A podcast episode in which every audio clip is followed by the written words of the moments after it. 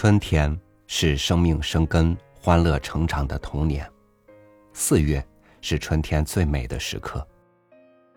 这满世界的姹紫嫣红，总让我们回忆起过往的种种美好，也让我们想起故乡。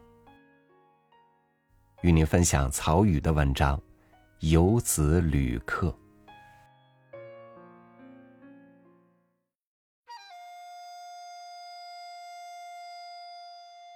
植物也是有故乡的。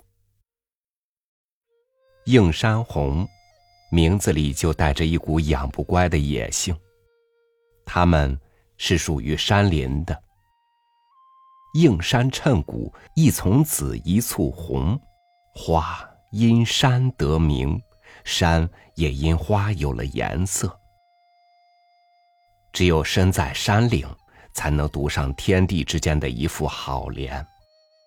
上联是“半空流云似雪”，下联是“一山漫花胜火”。一定要是这样，恰当时间，恰当地点。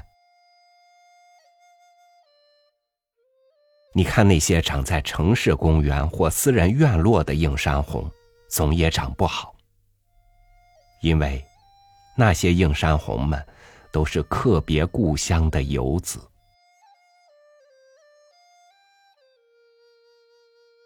泡桐树是家住村头庄尾的，很少定居在城市里。即便在高楼林立的闹市，遇上一两株泡桐树，看起来也多少有些强人所难的意思。要么偏安在城郊荒径。要么就是孤立在老屋陋巷，不十分受人待见。倒是乡村的泡桐活得无拘自在，堂前一棵，屋侧一株，四处安家。泡桐花落在屋瓦、水塘、路上、门前，都没人管，不像在城市，早早被人清扫，弃置垃圾堆。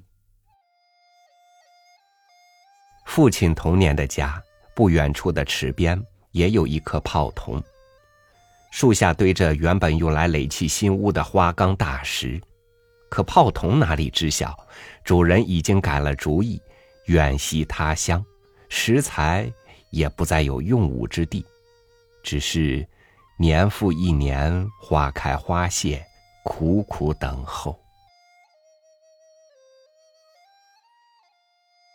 牵牛花，或者说是喇叭花，一听也不是大雅之堂里的主。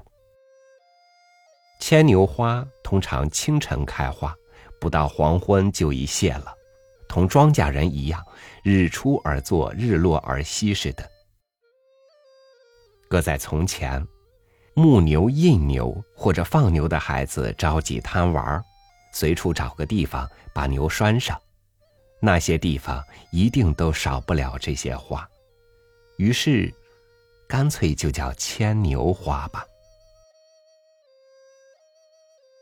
一定有人尝试过将这些大大咧咧的牵牛花引种在自家阳台，在芸芸的奇花异卉中，它们谈不上美不胜收，也谈不上众人瞩目。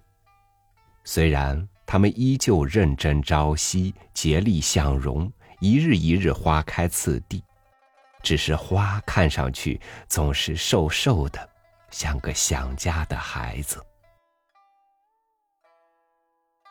蔷薇，倒像是大家闺秀，连城市里的高门阔院对她也青睐有加。悉心养护，可以美得令人又惊又乍，也就成了花墙花壁的首选。可是，论起故乡，蔷薇应该是住在乡间逼仄小径旁的，甚至一开始还算不上是小家碧玉。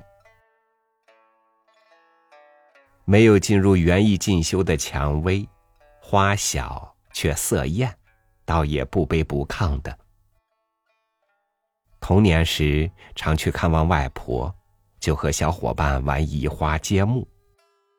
一条精瘦的苦竹，抽去当中的卷舌，替换上四五朵野蔷薇，就成了得意之作。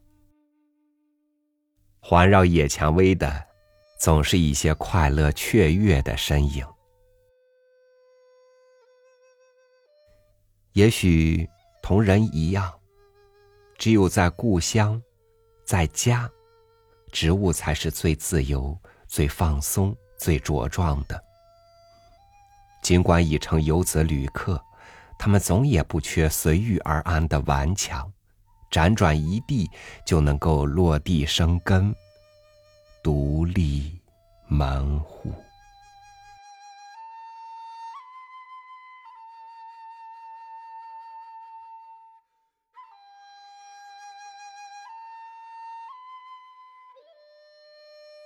不会走路的植物尚能在异乡生根立命。灵动智慧的你我，怎么能落后于他们呢？思乡，是待放的生命对母亲的依赖和不舍，也是勇闯世界的游子连接故土、获得无尽鼓舞和生命原力的期待。愿故乡安好，愿游子安心。感谢您收听我的分享。欢迎关注微信公众号“三六五读书”，收听更多精选美文。我是朝宇，祝您晚安，明天见。